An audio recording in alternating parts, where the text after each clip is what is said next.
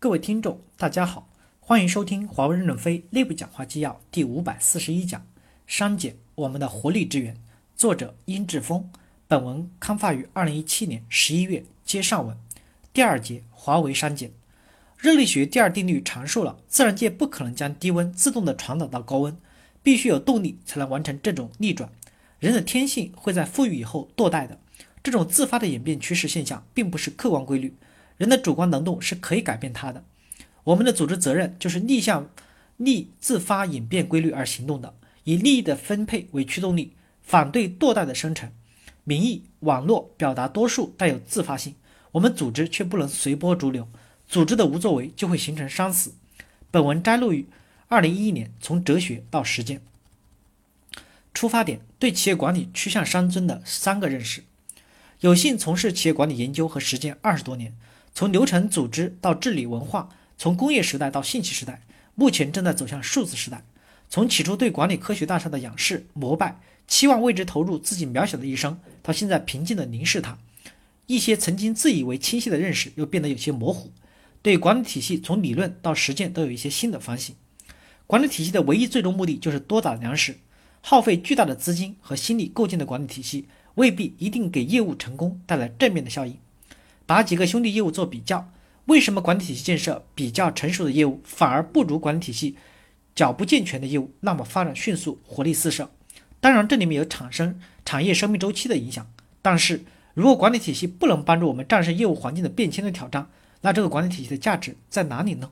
这里分享几点也许偏颇的认识，请有识者指批判指正。一、流程方法论的前提假设遭遇技术的快速迭代的挑战。为什么很多新生代公司在流程体系并不完备的情况下，照样取得了令人瞩目的商业成功？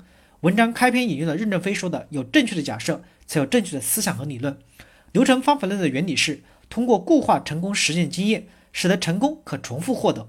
这个原理的假设是业务环境相对稳定，业务场景标准化，做一个流程可以用十年。当业务环境从工业时代到 IT 时代，未来是数字化智能时代。流程原理的前提假设遭遇挑战，表现在两个方面：业务环境快速的多变，我们把一个成功的实践固化到流程，需要一年的时间，但是一年以后，业务自身都不一样了，商业模式、技术发展不断的推陈出新，流程建设跟不上业务变化，如同刻舟求剑，船已经跑了，船班上的刻痕有什么用呢？业务场景差异化巨大，面对全球一百七十多个国家地区成千上万的差异化的业务场景。我们很难根据去一线看了几个业务场景，就试图归纳出普遍的规律。事实上，即使是同一个业务案例，总有人说能说出你不知道的另一面。就算你具有阿尔阿尔法狗那么厉害的计算能力，也无法设计出放之四海而高效的流程体系。任正非说：“主干清晰，末端灵活。公司近年倡导一国一策、一梯一策，这都是实事求是的。但在流程实践上，还是达成上行下效的默契。”你给我一个程序规则模板，你你我才都都有安全感。我不顾实际情况照搬的执行，错了反正抱怨制度流程的你。如果真要把末端流程的制定权前移，就需要能力前移、决策前移。这里绝不是全面否定流程的价值，而是要充分认识流程方法论面对技术快速迭代、业务快速变化的局限性。流程方法论只有克服这些局限性，才能对多打粮食做贡献。企业管理的很多方法论都是基于流程的。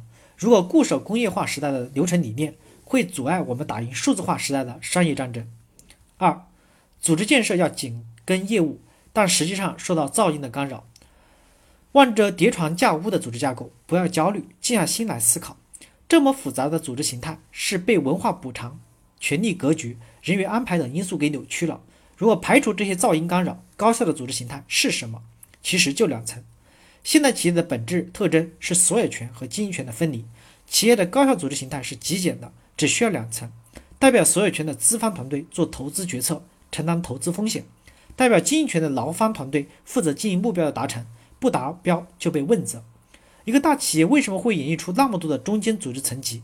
为了满足管控的诉求，各种报告和指令，承载历史的躯壳，各种机构和职位。管控当然是企业管理的重要诉求。但是必须控制在合理的程度。正如彼得·德鲁克说：“一切对于内管理都是成本。这些中间层产生的内部管理越多，内部交易成本就越高。一个企业的熵增程度取决于管理层是目光向内还是目光向外。简单的验证数据，只要看看管理层的时间分配，有多大比例是对内管理，多大比例是对外管理。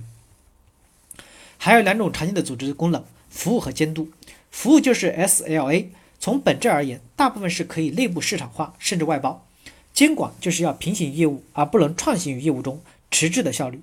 对监管而言，业务是透明的，一切都看得清清楚楚，仅根据条件触发警示和干预。对业务而言，它大踏步地向前走，它能感受到监管的威慑，但不是羁绊和掣肘。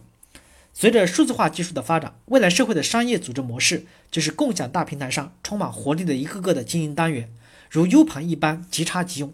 这个方向大致正确，实现节奏取决于技术的迭代速度。技术进步了，传统的组织理论将与时俱进。感谢大家的收听，敬请期待下一讲内容。